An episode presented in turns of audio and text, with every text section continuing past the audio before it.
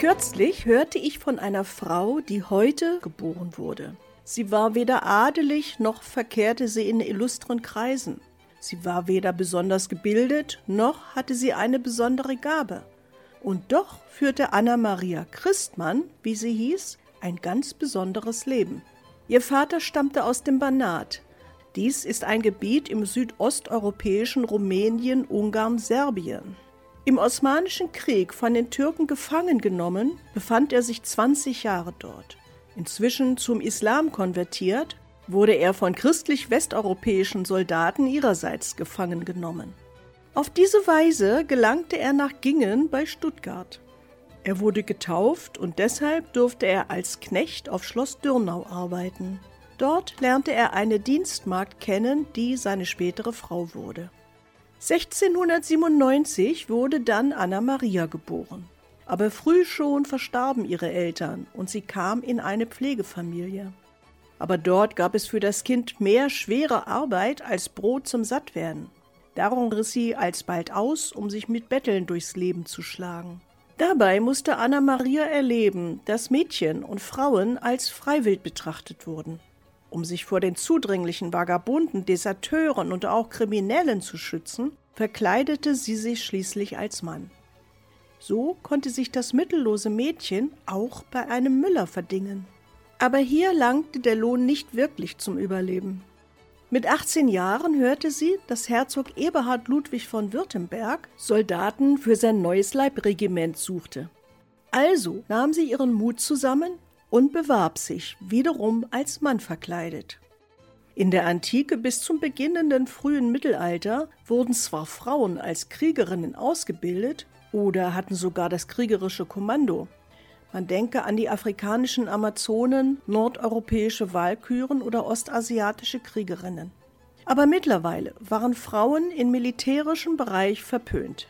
Aber als Mann kam die mutige und abenteuerlustige Anna Maria unter dem Namen ihres Vaters Thomas Christmann durch. Auf diese Weise kam sie auch den Wurzeln ihres Vaters nahe.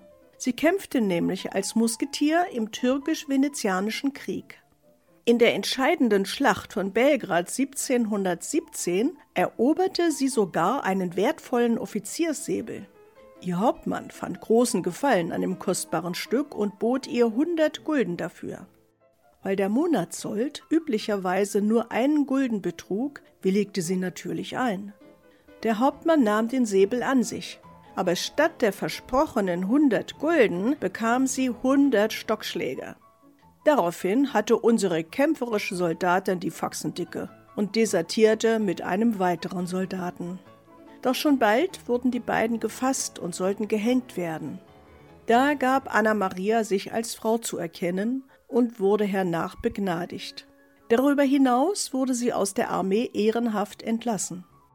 Dass ihre Tarnung nicht aufflog, ist sicher auch ein Zeichen, wie geschickt sie war. Zudem musste sie stark gewesen sein und sich bei guter Gesundheit befunden haben. Als der Herzog ihrer kundig wurde, räumte er ihr freie Wohnortswahl in Württemberg ein. Außerdem erhielt sie auch noch eine kleine Rente. So konnte sie sich in Stuttgart mit einer Freundin eine kleine Wohnung nehmen.